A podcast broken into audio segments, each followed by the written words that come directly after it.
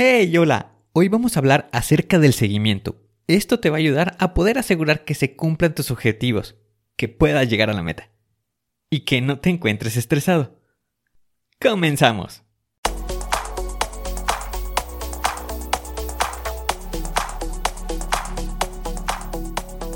Bienvenido a Planea y Organiza.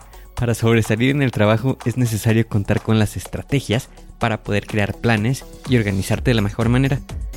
Con esto se reducirán los problemas como el estrés y la incertidumbre. Para que tenga resultado, lo más importante es aplicar las herramientas. En Planea y Organiza hablamos de las estrategias que se utilizan en las mejores industrias, para que así tú puedas saber qué hacer, cómo proceder y encontrar un porqué. Por último, te ayudamos dándote los pasos a seguir en cada estrategia para que los apliques en tu oficina y así puedas llegar a la meta, crecer de manera profesional y personal. Te vamos a compartir las herramientas que utilizan los líderes para planear y organizar y así las utilices y ponlas a prueba. Soy Ángel Hernández y si me lo permites te voy a acompañar en tu camino paso a paso. Comenzamos.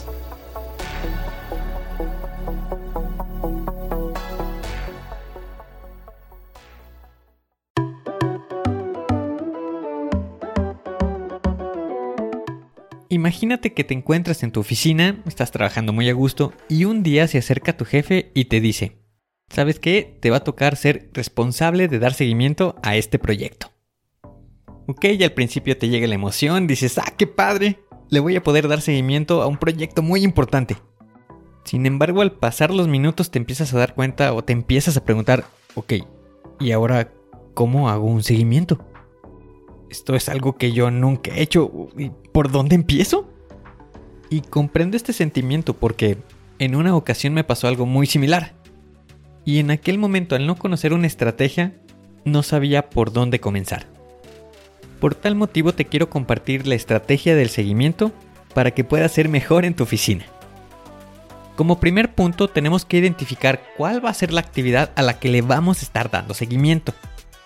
Y como ejemplo podemos dar la compra de computadoras para la oficina. Como punto número 2 es necesario definir cuáles van a ser los objetivos. Para esto te puedes apoyar de la estrategia que llamo como metas para la definición de un objetivo. Si quieres profundizar puedes escuchar el episodio. De tal modo que en este ejemplo podemos describirlo de la siguiente manera.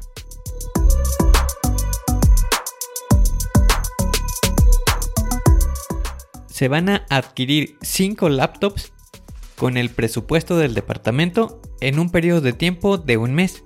Esto para mejorar la eficiencia y la efectividad en las actividades de la oficina. Este sería nuestro objetivo.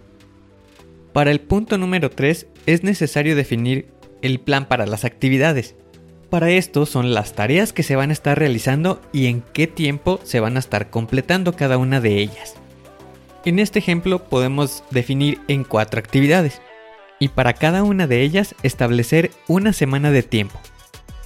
Por lo que queda de la siguiente manera.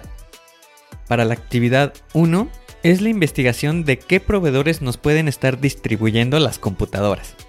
Y dentro de esto estaríamos revisando qué marca de computadora sería la que se estarían comprando, también de qué calidad de qué precio y las características que tienen cada una de ellas. Para la segunda semana, evaluaríamos si el presupuesto cubre para realizar la compra. Para la actividad número 3 sería la realización de la compra de las computadoras.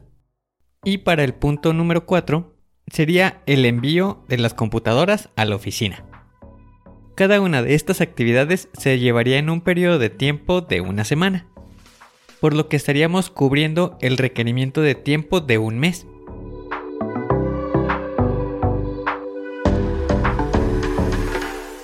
Para el punto número 4 del seguimiento, corresponde a la selección de la herramienta con la que estaremos dando seguimiento a la actividad. Puedes utilizar una hoja de Excel, una hoja de cálculo de Google o aplicaciones como puede ser la de Trello o la de Zenkit.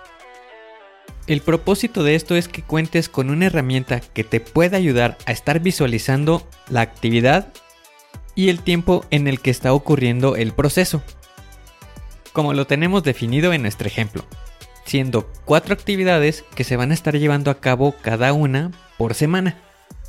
Con esto podrás visualizar en dónde te encuentras, cómo va el avance de las actividades y también cuánto tiempo te queda disponible. El paso número 5 corresponde a la comunicación. Tienes que definir el periodo de tiempo en el que se estará llevando a cabo las revisiones. Y estas pueden ir desde diario hasta mensuales. Aunque esto va a estar dependiendo del periodo de tiempo del proyecto. En el ejemplo que estamos dando lo podemos estar llevando a cabo dos veces por semana. Y esto es con la finalidad de estar comunicando cómo se encuentra el proceso de compra de las computadoras.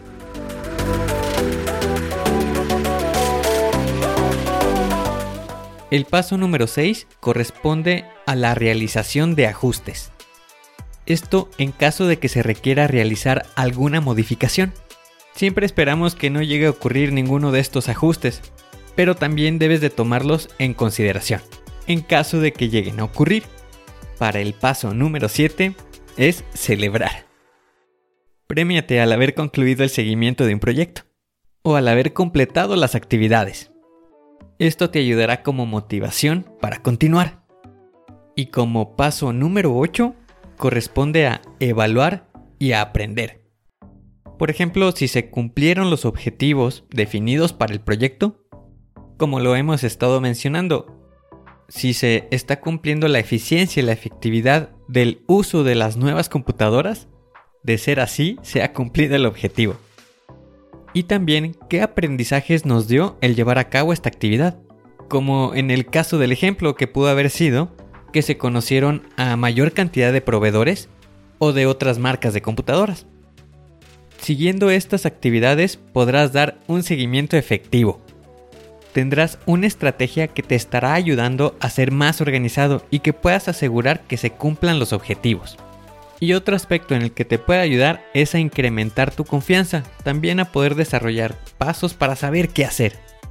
Podrás desarrollar un mapa para que puedas llegar al objetivo.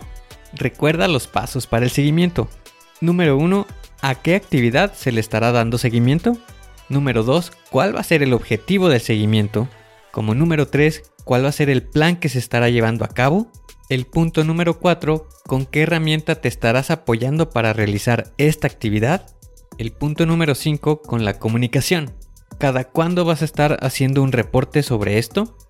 El punto número 6, si va a ser necesario realizar ajustes. El punto número 7, celébralo. Y el punto número 8, realiza una evaluación y qué aprendizaje te dejó.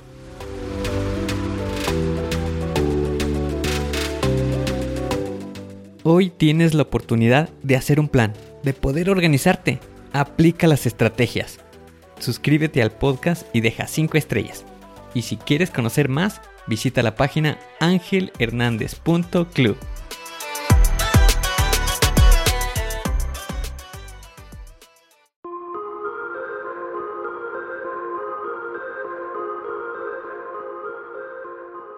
¿Y ahora qué sigue? ¿Cuál es el siguiente paso que tienes que dar? Lo más importante es iniciar hoy, paso a paso. Pero empieza para estar más cerca de alcanzar tu meta. Las herramientas de las que hemos hablado ya las conoces, pero el problema es que no las utilizamos. No las pierdas en el olvido. Continúa utilizándolas y así continuarás mejorando. Sé mejor que ayer. Te espero en el siguiente episodio para continuar creciendo. Te espero aquí, en Planea y Organiza. Pero recuerda, la fuerza está en ti. Respira fuerte, concéntrate y haz que suceda.